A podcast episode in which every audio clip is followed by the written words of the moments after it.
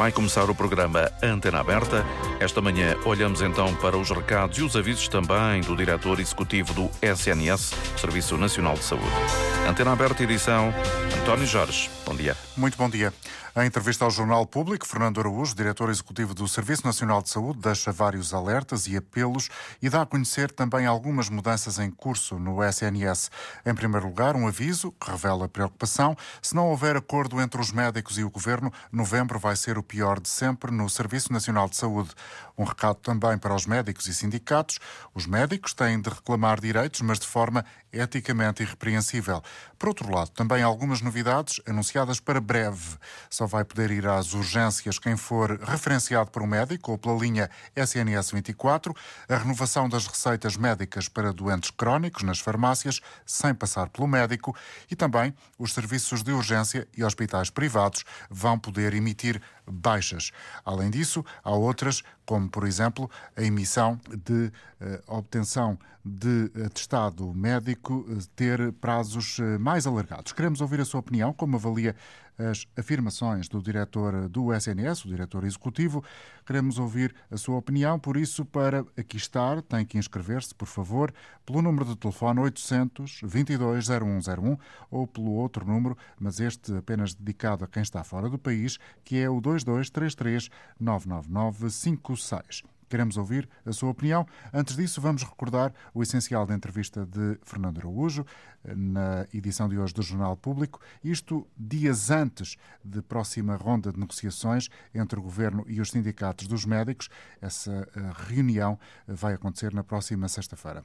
A jornalista Oriana Barcelos recorda aqui as passagens essenciais desta entrevista do diretor executivo do SNS. Os profissionais de saúde têm de mostrar que são diferentes, diz o diretor executivo do SNS. É importante mostrar desagrado, negociar, mas para Fernando Araújo há limites. É importante, naturalmente, mostrar uh, o desagrado, é importante ter capacidade, com o Ministério da Saúde, de negociar, é importante melhorar as condições salariais e de trabalho, portanto, eu não tenho nenhuma dúvida nisso, e, portanto, isso faz todo sentido, mas há, há limites do ponto de vista quando isso impacta na vida das pessoas. Sim. Estamos a lidar, volto a dizer, com Covid e morte, estamos a lidar com, com comunização de cuidados, nós não podíamos ter o mesmo tipo de atuação que têm grupos profissionais de ansiedade. Ao Jornal Público, Fernando Araújo diz antever o mês de novembro difícil no Serviço Nacional de Saúde, o mais difícil dos últimos 44 anos, com os médicos a recusarem fazer mais horas extraordinárias e sem um acordo com o governo, o impacto nos serviços pode ser dramático. Acho que o impacto pode ser dramático, não tenho dúvidas. Quando, quando começamos a fechar serviços que são indispensáveis, estamos a falar um pouco da Via Verde coronária, por exemplo, eh, estamos a colocar em causa a vida das pessoas, não estamos a regredir 20 anos e a colocar em causa a vida das pessoas. É por isso que Fernando Araújo espera pelo menos um pré-acordo entre médicos e Ministério da Saúde na reunião da próxima sexta-feira. Até lá, diz o diretor executivo do Serviço Nacional de Saúde, há reformas em curso para aliviar a carga de trabalho dos médicos. Até o final do ano, por exemplo, as receitas dos doentes crónicos vão poder ser revalidadas nas farmácias. A jornalista Oriana Barcelos, com o essencial da entrevista de Fernando Araújo. Se os médicos não chegarem a acordo, com o governo. Novembro vai ser dramático, é o que diz o diretor do SNS. Qual é a leitura que faz destas palavras? É o que pergunta Nuno Jacinto, da Associação Nacional de Medicina Geral e Familiar. Bom dia, muito obrigado pelo convite. É um recado e um alerta expectável, lúcido, que traduz bem a situação muito complicada que vivemos neste momento no Serviço Nacional de Saúde. É um facto que, eh, se esta situação não se resolver, eh, vamos viver aqui tempos muito, muito complicados a nível do SNS sobretudo porque temos uma insatisfação muito grande entre os médicos, não tem sido possível chegar a um acordo que valorize devidamente o seu trabalho e, portanto, ah, se isto não se resolver, haverá muita dificuldade em conseguir responder, sobretudo a nível de trabalho médico, a todas as solicitações que o Serviço Nacional de Saúde tem tido. E é nessa linha que o professor Fernando Araújo vem manifestar a sua preocupação, que é perfeitamente compreensível, sendo que também importa aqui salientar que esta situação está a ser originada por algo que já era conhecido há muito e por uma grande incapacidade da tutela em resolver o que já se previa que, que viesse a ter lugar agora neste momento. quando uh, Fernando Araújo diz que é importante melhorar as condições salariais e de trabalho, mas há limites quando isso impacta na vida das pessoas. Nós somos diferentes e temos que mostrar que somos diferentes, diz uh, Fernando Araújo. Este é um recado uh, que o diretor do SNS dá, porque eventualmente ao ministro é mais complicado preferir estas palavras? Eu diria que é um recado Aliás, eu diria que a intervenção do professor Fernando Araújo é, é, é, carregada de recados e de mensagens importantes, até mais para o próprio governo e para a própria tutela, um, relativamente àquilo que afirma uh, em relação aos médicos, um, é o comportamento que os médicos sempre tiveram e continuarão a ter. Os médicos têm um código deontológico, regem-se por princípios éticos um, rígidos e, portanto, é óbvio que o seu comportamento tem que continuar a ser eticamente irrepreensível, não temos dúvidas disso. O professor Fernando Araújo também o sabe e, portanto, será uma constatação daquilo que tem sido a atitude até aqui, tem que continuar a ser um, daqui para a frente e que certamente será.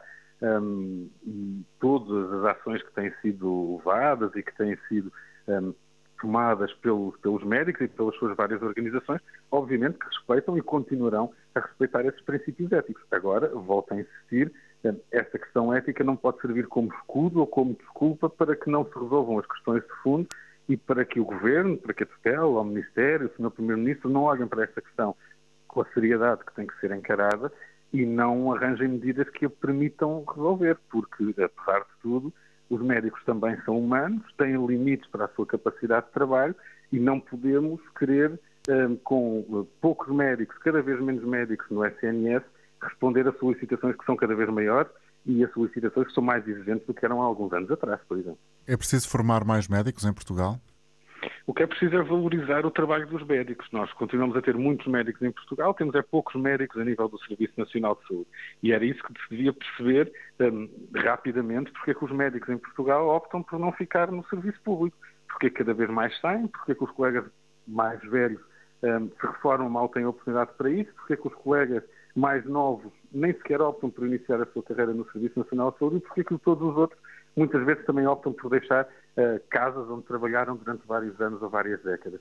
O problema da formação de médicos um, ehm, não se resolve de um momento para o outro e é verdade que estamos, estamos a viver um pico de reformas, é verdade que tivemos problemas graves na formação na década de 80 e 90, mas um, ehm, aquela velha solução de abrir faculdades de medicina para termos mais médicos daqui a 15 anos, porque é esse o tempo que demora até termos médicos especialistas, não vai resolver qualquer problema no imediato e provavelmente não resolve problema nenhum. A questão é mesmo porque é que nós não conseguimos captar os médicos existentes, que são muitos, para trabalharem no Serviço Nacional de Saúde. Fernando Araújo diz que é preciso formar mais médicos em Portugal. Outro aspecto desta entrevista tem a ver com a referenciação obrigatória do doente via eh, médico ou hospital. Pode este eh, formato ajudar a resolver os eh, constrangimentos das urgências, aliviar a pressão das urgências e, por outro lado, estão os centros de saúde, uh, uh, os cuidados de primeira linha, capazes de dar resposta quando esta situação se vier a verificar? Esta, esta, é uma solução que, como todas as outras nesta área, provavelmente não se adapta a todos os locais. E se há locais onde até pode funcionar, haverá outros onde, se calhar, tem que ser mais ponderado e tem que ser até protelada no tempo os cuidados de saúde primários também não têm uma realidade uniforme a nível nacional, os centros de saúde, e, portanto, há locais onde nós temos uma resposta. Eh, Muito melhor a norte, com muita dificuldade em Lisboa e Alentejo. Exatamente, exatamente. E, portanto, onde essa resposta está bem montada e onde há médicos de família, enfermeiros de família e secretários clínicos é bom salientar que a maioria da doença aguda já é vista nos centros de saúde. Aliás, se nós formos olhar para os números, por cada episódio de urgência hospitalar, nós temos 3, 4 consultas de doença aguda ou consultas não programadas marcadas no próprio dia nos centros de saúde, o que significa que essa resposta já existe e podemos depois sempre melhorar a articulação com serviços de urgência, podemos melhorar protocolos de referenciação. Agora, de facto, onde nós não temos médicos de família, onde temos população a descoberto em número elevado, como é o caso de Lisboa e Val do sobretudo, mas também algumas regiões do Alentejo e do Algarve. Uh, não termos nenhuma resposta estruturada para as pessoas uh, torna a situação muito, muito complicada. E percebendo que os serviços de urgência são só para urgências e emergências, é verdade, e é assim que deve ser, então temos que arranjar outras portas de entrada neste SNS, até a nível hospitalar, que permitam dar uma resposta a todos estes cidadãos. A mais básica, é óbvio, e mais fundamental, é conseguirmos atribuir médico de família, equipas de saúde familiar a todas as pessoas. Essa tem que ser a grande prioridade, mas mesmo a nível dos hospitais é preciso apostar em outras soluções, em hospitais de dia, em consultas abertas mais facilmente acessíveis, é preciso melhorar a rede de cuidados continuados, enfim, para que depois possamos também por aqui aliviar os serviços de urgência e conseguir que eles consigam atender apenas aquilo a que destinam, que são situações urgentes e emergentes. Para os médicos de família, vai ser uma vantagem, um benefício grande o facto dos serviços de urgência e também os hospitais privados poderem emitir baixas? será um, mais um passo no sentido de desburocratizar aquilo que é a nossa atividade e de reduzir eh, carga de trabalho única e exclusivamente burocrática, lá está, eh, e que em nada traz ganhos em saúde. Por definição, quem deve passar um certificado de incapacidade, quem deve atestar que determinada pessoa está doente, é o médico que observa essa pessoa.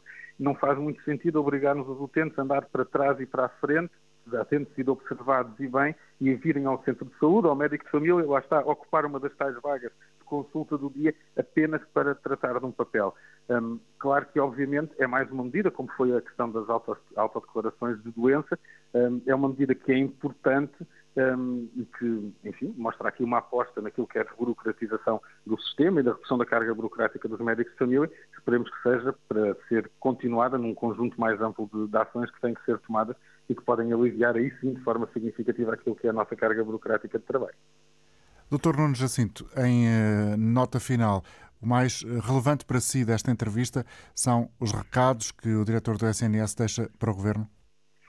Eu penso que sim, eu penso que é precisamente isso. Um, o diretor executivo do SNS assume esse papel de preocupação com o serviço que dirige, com este Serviço Nacional de Saúde, e, portanto, a leitura está de facto correta. Avizinham-se tempos muito complicados se não conseguirmos chegar aqui a um acordo com os médicos. Um, essa preocupação é partilhada por todos nós e é importante que estes alertas sejam lançados, é importante que sejam lançados por alguém que tenha esse papel de destaque um, e perante estas declarações, acho que está mais do que na altura de, de governo, sindicatos médicos conseguirem chegar a um acordo que permita resolver este impasse, que permita melhorar claramente as condições de trabalho dos médicos, valorizando o seu trabalho e que assim nos permita continuar a prestar os cuidados que os nossos cidadãos merecem e que, caso isto não aconteça, obviamente vão ser colocados em risco porque teremos menos médicos no Serviço Nacional de Saúde. Nuno Jacinto, da Associação Nacional de Medicina Geral e Familiar, agradeço a presença no programa. Cumprimento agora Emma Paulino, Presidente da Associação Nacional das Farmácias. Obrigado por estar connosco. As farmácias, Obrigada. os farmacêuticos vão poder renovar as receitas de doentes crónicos. Como é que isto vai funcionar? Muito bom dia e, antes de mais, muito obrigada pelo convite e pela questão. Uh, essencialmente, trata-se de um serviço em que o, o, o médico irá uh, prescrever uh, para uma determinada doença crónica que se encontra estabilizada e para a qual a pessoa utiliza determinada terapêutica crónica. Eh, e vai prescrever ou abrir uma linha de prescrição para 12 meses. Durante esses 12 meses, a pessoa poderá dirigir-se à sua farmácia uh, comunitária e uh, ter a prescrição ou ter a dispensa para a utilização da medicação a cada dois meses, para cada dois meses. E, portanto, durante esse ano, entre consultas médicas, o farmacêutico vai poder fazer esta reativação da linha de prescrição para garantir a continuidade da terapêutica durante o ano.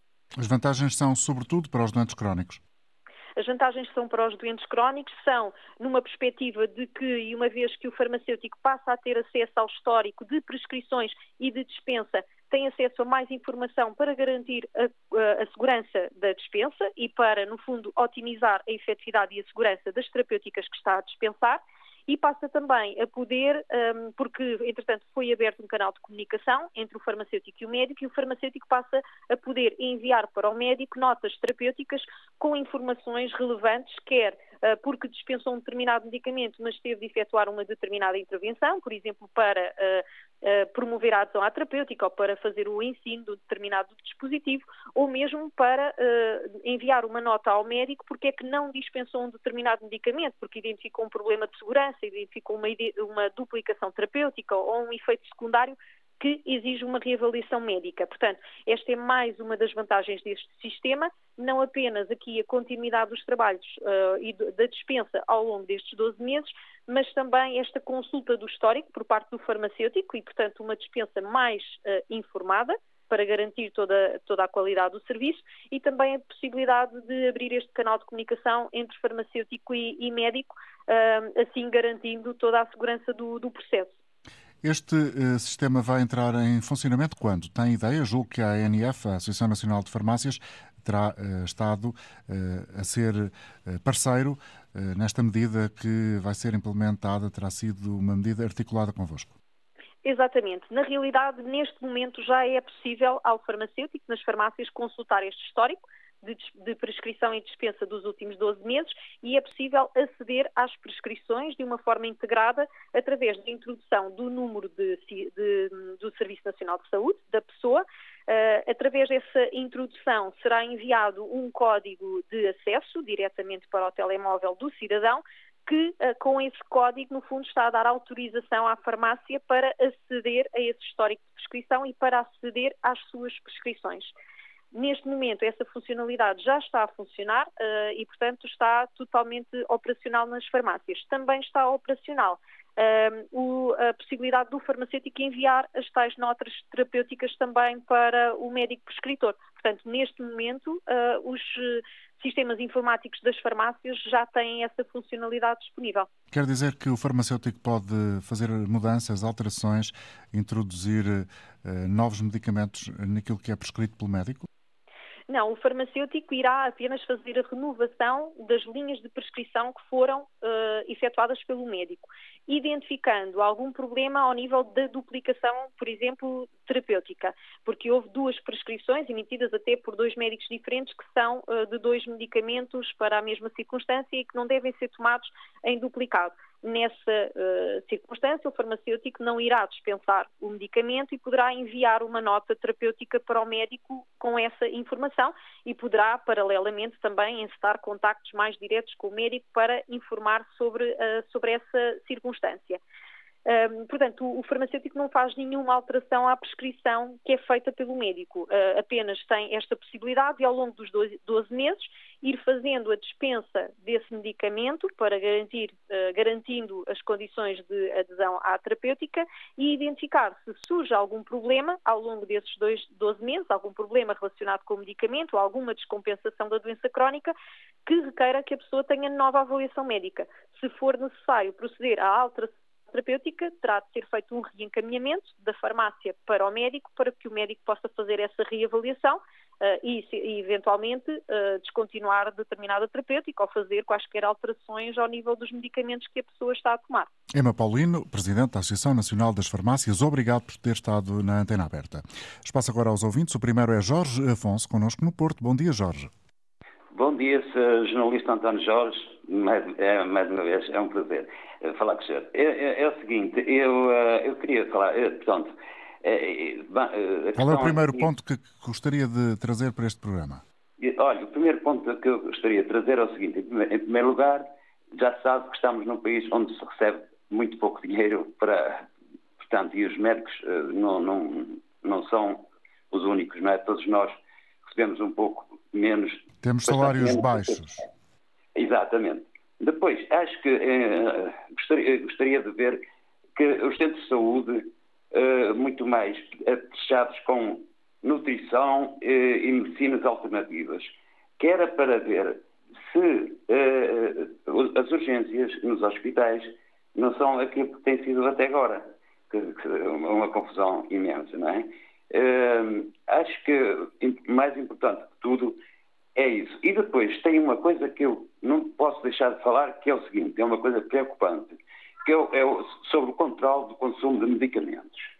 Eu sei que há pessoas que tomam 40, 50 eh, medicamentos por dia. É uma coisa inacreditável. E isto tinha que haver uh, centros de saúde onde tivessem uh, organizados de forma a, a, a, dar, a, ter um controle sobre isto. É, é impossível. Como é que uma pessoa tem, tem uma necessidade de tomar 40, 50 e mais comprimidos por dia e, e sem controle.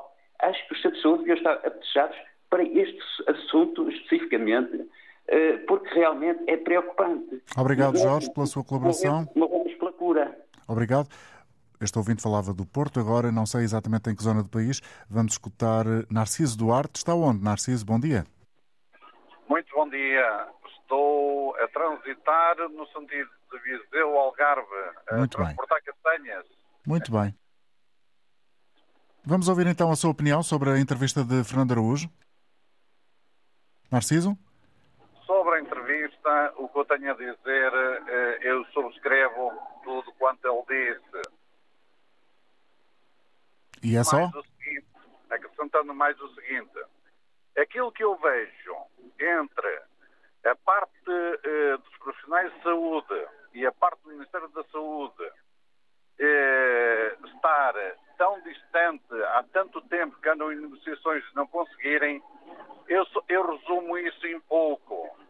Eu entendo e tenho consciência daquilo que estou a dizer, tanto os profissionais de saúde, que são pessoas muito cultas, pessoas de bem, para isso estão a trabalhar no, no interesse de, dos doentes, bem como também a parte do Estado, do Governo, entendo tudo pessoas de bem e acredito que seja fácil chegar a um consenso e espero que cheguem o mais rapidamente possível para bem dos profissionais de saúde, do Estado e mais propriamente da população que precisa uh, da assistência médica.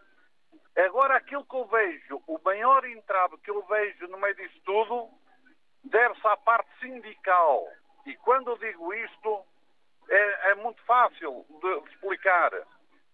Isto trata-se de duas partes a porem o comer em cima da mesa, que é uns a trabalharem na, na cozinha e outros a, a colocarem os ingredientes. Ou seja, quero dizer com isto que são os médicos a trabalhar e o Estado a, a colocar os ingredientes, os salários e medicamentos e tudo.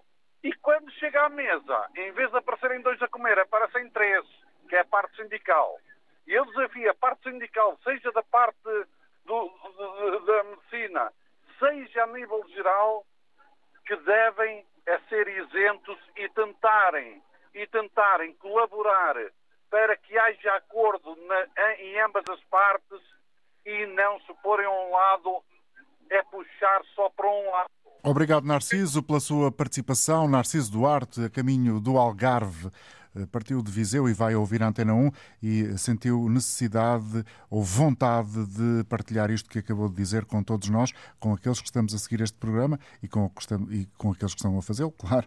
Vamos agora uh, trazer aqui mais uma opinião. A partir de Marco Canaveses, vamos escutar a seguir Joaquim Madureira, mas antes disso, quero só recordar que se eventualmente quiser também comentar aquilo que são as afirmações uh, da entrevista dada ao Jornal Público por parte de Fernando Araújo, diretor do Serviço Nacional de Saúde, diretor executivo. Se quiser participar neste programa, pode ligar o 822 0101. É o número de telefone, é uma chamada de telefone uh, gratuita. Se está fora do país, terá que fazer o favor de suportar o custo de uma chamada internacional e usar este outro número, 2233 999 56. Queremos ouvir a sua opinião. Agora, tal como já tinha dito, vamos escutar a partir de Marco Canaveses. Joaquim Madureira, bom dia.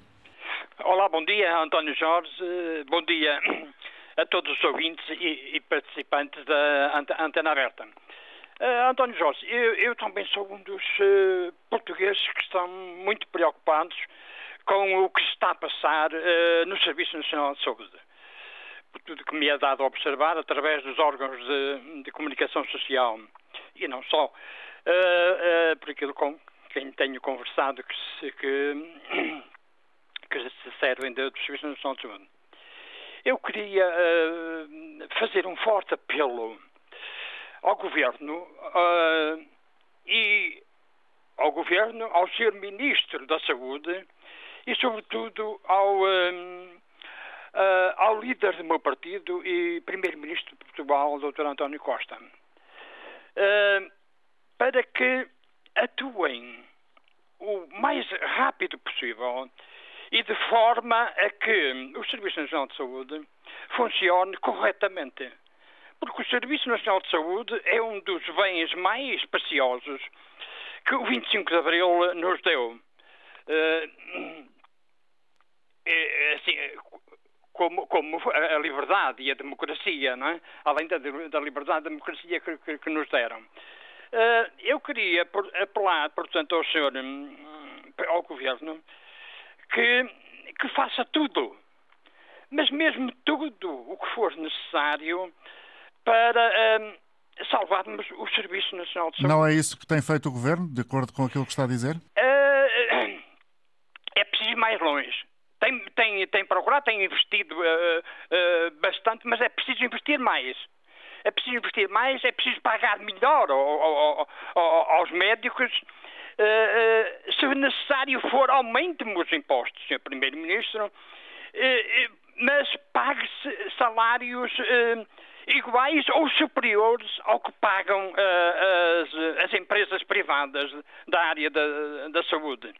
E, Joaquim, mais algum aspecto que gostaria de destacar? De, de, Deixe-me só, só, só, mesmo para, para concluir, só favor, António Jorge.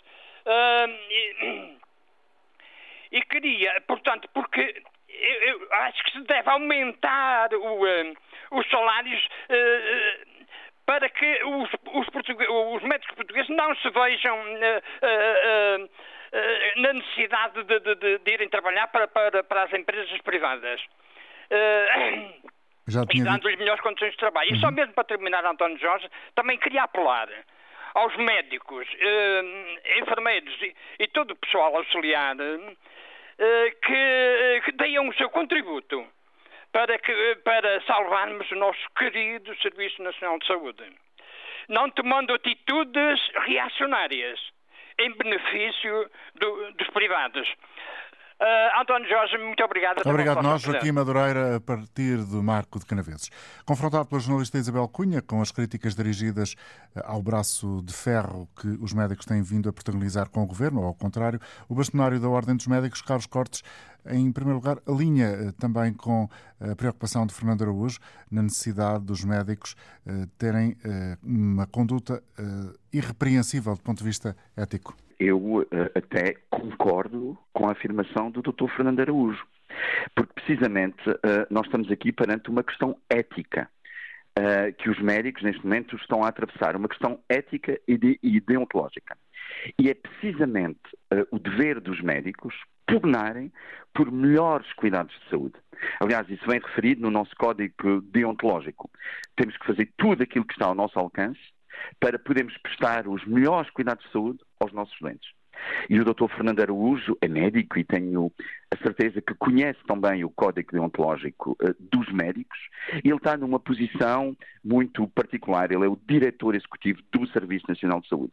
Portanto, ele também tem aqui obrigações éticas e deontológicas. Ele está numa posição central para poder dar melhores condições ao Serviço Nacional de Saúde, aos seus profissionais e aos seus médicos, para poder praticar uma medicina qualificada, uma medicina de qualidade para os portugueses que precisam dela. Mas este também... protesto dos médicos é eticamente repreensível, como de certa forma insinua Fernando Araújo? O que é eticamente repreensível é a, a falta de ética política e institu institucional que nós neste momento estamos a assistir, da parte, enfim, de quem tem responsabilidades altas responsabilidades no Serviço Nacional de Saúde, não estar a desenvolver todos os esforços para que os médicos possam ter as condições adequadas para poderem exercer a sua profissão. Porque aquilo que os médicos têm feito nestas últimas semanas, nos últimos meses, é precisamente alertar por um lado, a direção executiva do SNS, que é dirigida pelo Dr. Fernando Araújo, o Ministério da Saúde e o próprio Governo para as graves dificuldades que o Serviço Nacional de Saúde está a atravessar. Há dificuldades em termos de recursos humanos, há dificuldades em termos de organização, há dificuldades em termos de atração do Serviço Nacional de Saúde. E este é aqui um princípio ético e deontológico dos médicos. Alertarem e tentarem resolver estas situações. Uh, nós a colaboração do diretor executivo para o poder fazer. Uhum. Ele diz também que novembro vai ser um mês dramático se não houver um acordo entre médicos e governo. Uh, é bastonário da ordem, não, não faz parte dos sindicatos, mas parece-lhe que esse acordo está mais próximo, Soutor. Olha, eu tive a oportunidade de alertar o país há, um, algumas semanas, precisamente para esta dificuldade do mês de novembro, uh, do mês de dezembro e do mês de janeiro também, onde há uma maior pressão sobre as urgências e, portanto, na necessidade de haver rapidamente aqui condições para os médicos poderem trabalhar adequadamente. Eu espero, enfim, que uh, o Ministério da Saúde tenha essa consciência, e falávamos há pouco da ética e da deontologia, tem, tenha esta consciência ética de dar as condições que os médicos, não só os sindicatos médicos estão agora em negociações, mas que a própria Ordem dos Médicos tem pedido insistentemente ao Governo, que é reforçar o Serviço Nacional de Saúde. E a questão central é essa: reforçá-lo, torná-lo mais atrativo. Uh, na sua entrevista, o Dr. Fernando Araújo comete aqui um erro grave de desconhecimento. Nós não temos falta de médicos em Portugal. Uh, Portugal, eu penso que ele referiu o Reino Unido como uh, que tinha agora como estratégia duplicar o número de médicos. Ora, Portugal já duplicou ou triplicou o número de médicos que tinha. O que é importante e necessário é tornar o SNS mais atrativo para esses médicos estarem no Serviço Nacional de Saúde. Um dos grandes problemas do Serviço Nacional de Saúde é a sua falta de recursos humanos. E é isso que tem que ser feito. Uh, eu fiquei muito desiludido, também não tenho que dizer, uh, com a entrevista do Dr. Fernando Araújo, esquecendo-se completamente da importância da formação médica. Uh, os médicos não saem, enfim, de fábricas, eles têm que ser formados. A formação médica é muito complexa, é demorada e tem que haver também condições para se formarem mais médicos. Nós não conseguimos de um dia para o outro ter mais médicos uh, no país, ter mais médicos no Serviço Nacional de Saúde. É preciso formá-los. E depois de os formar, é preciso dar condições no SNS para eles poderem exercer adequadamente a sua profissão. Os reparos do bastonário da Ordem dos Médicos, Carlos Cortes, os reparos à entrevista do diretor executivo do SNS, que é o tema hoje do programa.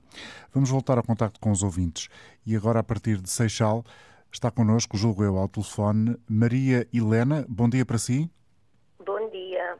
Olha, eu não, não tenho muita coisa para dizer e não tenho conhecimento suficiente, mas só queria pedir para não acabarem com o Serviço Nacional de Saúde eh, eu acho que os médicos, de facto, devem precisar de ganhar mais, não só os médicos, como os enfermeiros, porque todos trabalham para nós eh, eh, e não vejam só os casos maus. Eu estou aqui, eu pertenço a um, a, um, centro de saúde onde tenho médico de família, onde sou bem tratada. Eu tenho um problema de saúde, sou tratada no IPO, sou muito bem tratada não tenho razão de queixa. A minha filha tem um problema de saúde, também de cancro, e é tratada em Santa Maria, não, somos, uh, não temos razão de queixa.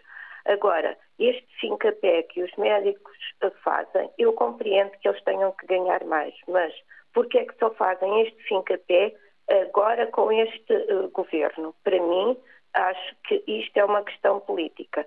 Eu, quando vou aqui ao meu centro de saúde, eu sou, uh, portanto, tenho uh, consultas de seis em seis meses normalmente, porque estou uh, marcada, eu e o meu marido, por causa de, de ser de, de tensão, não é? Mas se por qualquer motivo nós precisarmos, há sempre um médico, não quer dizer que seja o nosso, uhum. mas há sempre um médico As chamadas que nos consultas abertas. Abertas, ou não sei, não, não, não sei, mas sei que não temos razão de queixa. Portanto, quando eu ouço falar aí na rádio, nunca ouço falar, nunca dão exemplos de centros onde somos bem tratados, onde não temos que estar às seis da manhã. Uh, não, vamos para, não precisamos de ir para lá para, para, para ter, uh, para ter uma consulta. E, e eu peço, uh, eu compreendo que as pessoas estão mal pagas, todas nós estamos mal pagos inclusivamente no meu caso, que somos, somos os, os reformados e que dão os aumentos. Só no outro dia é que ouvi uma pessoa dizer que em vez de estarem a dar percentagens, deviam dar igual, porque quando o senhor vai ao, ao supermercado e comprar as coisas, são iguais para si como são iguais para mim. E eu recebo uma, uma ninharia com a percentagem que me dão e quem tem um ordenado grande recebe uma percentagem muito maior. Eh, portanto, estamos todos mal. Mas, não, não, por favor, não acabem com o serviço de saúde. Muito obrigado, Obrigada, Helena. Desculpa. Não tenho que pedir desculpa, pelo contrário, quero agradecer-lhe ter vindo esta manhã a partilhar connosco essa visão, que é realmente muito importante, ou seja, há muitíssimos aspectos positivos no SNS e por isso é que ele merece uh, que haja uh, respeito e carinho por parte dos portugueses em relação a uma das principais conquistas do 25 de Abril, como de resto já aqui foi dito variedíssimas vezes nesta edição de hoje do programa. A partir de Castro Verde, Manuel Guerreiro junta-se também a nós esta manhã. Bom dia. Bom dia, Sr. António Jorge, para si, para os ouvintes e todos do programa.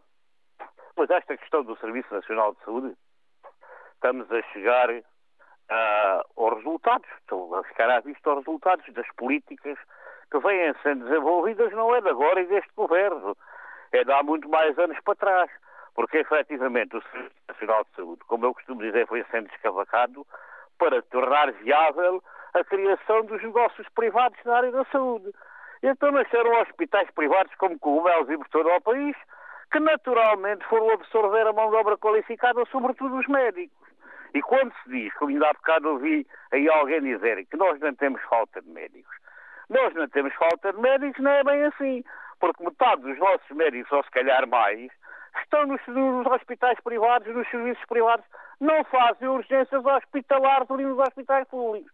Quando alguém aí na estrada tem um acidente e lá vai uma ambulância dos bombeiros, não vai levar os acidentados para os hospitais privados, vai levá-los para os hospitais públicos. E aí é que depois há as falhas, porque não há nem condições, nem pessoal suficiente para atender a procura que neste momento há na área das urgências hospitalares, até porque uma das coisas que se tem andado aí a ocultar é que neste momento há muito mais gente doente, desde há uns tempos para cá, há muito mais gente a recorrer às urgências porque, enfim, nós fomos todos vacinados.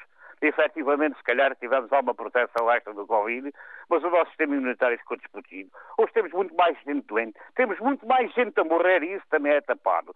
E, portanto, a procura é muito superior e não há condições nos serviços de urgência hospitalar para atender essa gente toda em condições.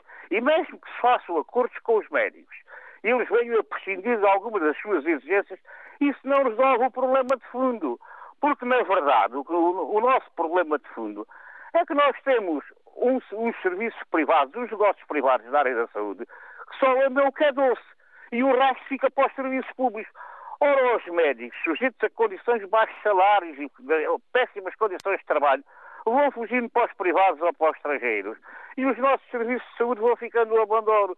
E nós estamos a enfrentar um problema gravíssimo nessa área, que precisa de medidas de fundo. E essas medidas de fundo é preciso coragem política. E os governantes não são capazes de fazer isso porque estão de joelhos perante os negócios privados, porque Portugal transformou-se num gigantesco supermercado, um gigantesco estabelecimento comercial, como se nós fôssemos todos ricos, nós tivéssemos rendimento uhum. para recorrer aos chamados mercados. É que para ir para os privados é preciso ter dinheiro e a maioria das pessoas não tem dinheiro para isso. Portanto, vão ficar à míngua e à espera de serem atendidos num hospital qualquer Devo dizer que não é o nosso caso aqui no Centro de Saúde que nós aqui, infelizmente, as coisas até funcionam mais ou menos. Mas quando se precisa ir para uma urgência para Beja ou para Évora para lado qualquer desses, encontramos lá o parque do hospital cheio das ambulâncias dos bombeiros vindo da região toda, porque nem sequer há macas onde pôr os doentes. Porque quando os idosos começam a gritar com dores aí nos lares, a única solução é telefonar para o 112 e mandar uma ambulância para as urgências. E depois junta-se tudo. E não há médicos que cheguem, não há ninguém que aguente aquilo lhe parece uma zona de guerra. Portanto, é preciso tomar medidas de organização, sim senhor, de meios, de investimento, mas é preciso também que haja coragem política de dizer quem quer pôr um hospital privado, põe um hospital privado. Mas os privados não podem estar isentos de acudir às urgências e aos problemas que Não podem ficar só com aquilo que é mais fácil, como dizia o Manuel Guerreiro, para citar uma parte da intervenção do Manuel que eh, nos falou de Castro Verde. Muito obrigado, bom dia. Em Oeiras, Manuel Santos, eh, seja bem-vindo também à antena aberta da Antena 1, Manuel. Muito obrigado, bom dia. Bom dia. Olha, eu tenho várias medidas estruturais uh, para transmitir, não posso, digamos, fundamentá-las assim agora. Uh, não, claro, não. vai enunciá-las, pelo menos. Mas vou enunciá-las. Há três grandes medidas estruturantes que são indispensáveis para complementar o trabalho que o Dr. Fernando Araújo e o Ministro estão a fazer. Primeira medida: todos os licenciados em Portugal é a partir, de, se quiser, do 1 de janeiro de 2024, quando acabam a sua formação, licenciatura, é, têm que ser informados com documentos do montante que o Estado gastou para a licenciatura de cada um. E todos esses licenciados, a partir do momento em que se empregam, passam a descontar uma percentagem adequada ao valor que começam a receber, descontada integralmente no IRS sem qualquer tributação. Ponto. É outra grande medida que é indispensável é, fazer é, complementar desta é que sempre que qualquer trabalhador da saúde cuja é, profissão exige a licenciatura, pelo menos, querem sair do Serviço Nacional de Saúde, saiam à vontade, mas indemnizam o Estado integralmente e de imediato de um montante que o Estado investiu neles para se licenciarem, seja qual for a profissão. Ponto. Terceira medida. O Estado não revela capacidade de gestão e é o principal problema é a capacidade de gestão do Serviço Nacional de Saúde, porque não tem um diagnóstico, nem tem gente com capacidade de gestão, porque não foram formados para isso. Os médicos e enfermeiros não foram formados para ser gestores da coisa pública ou de qualquer entidade empresarial. Não são. Só excepcionalmente um ou outro pode saber algo dessa matéria. O país precisa, o governo precisa decidir ter uma lei que ponha um conselho de administração, pelo menos em cada um dos hospitais distritais deste país.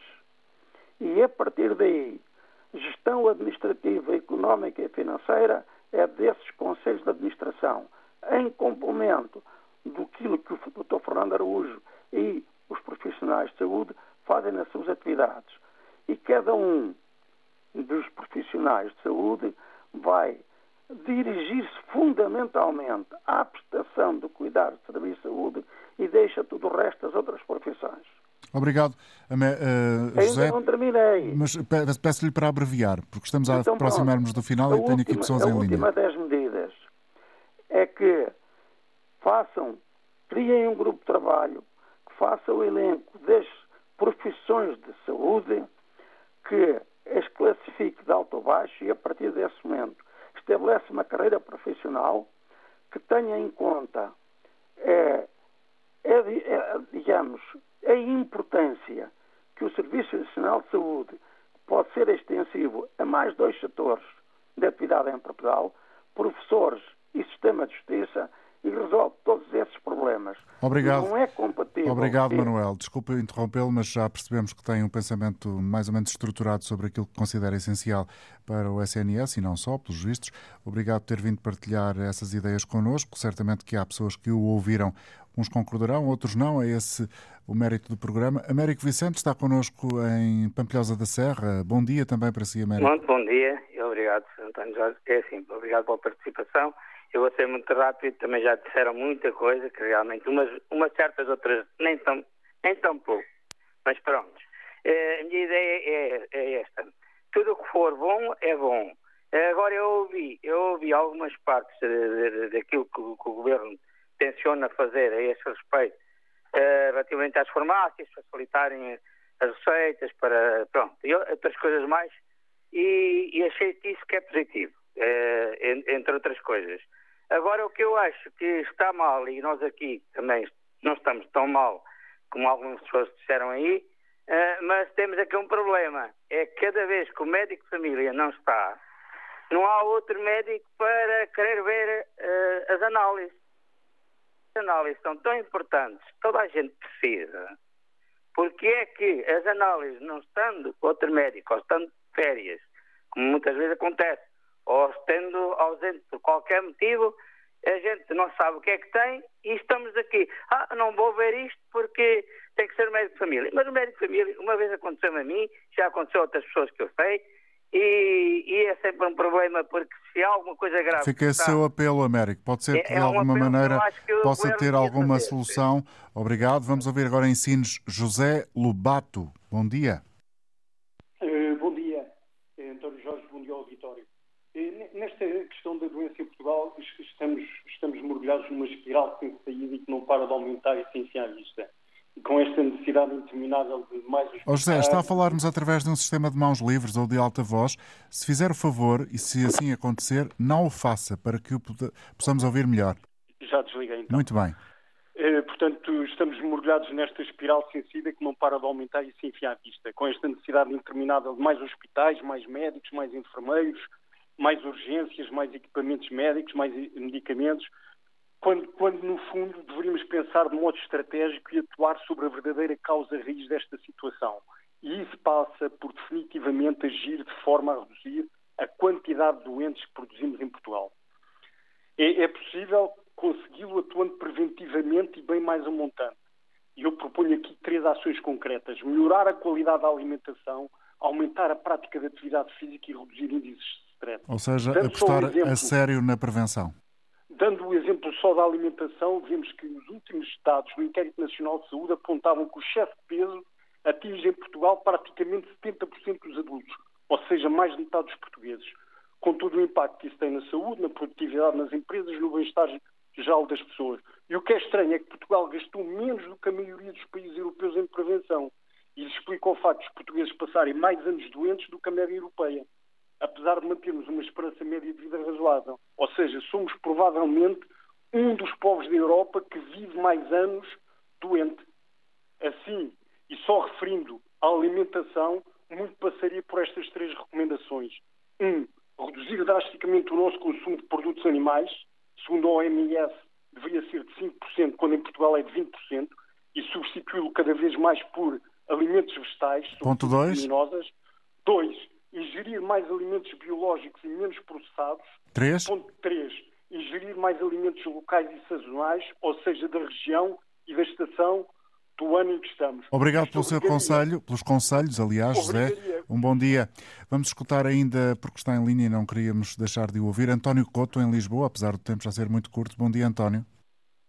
Bom dia. Eu, com, com, tentando ser curto, eu acho que o que, que precisávamos era de, de, haver um entendimento entre todas as áreas que fazem parte da, da, da saúde e e conseguirem reorganizar tudo, porque o plano, do, o plano do governo assenta numa coisa que a mim não faz sentido nenhum, que são horas extraordinárias, não é?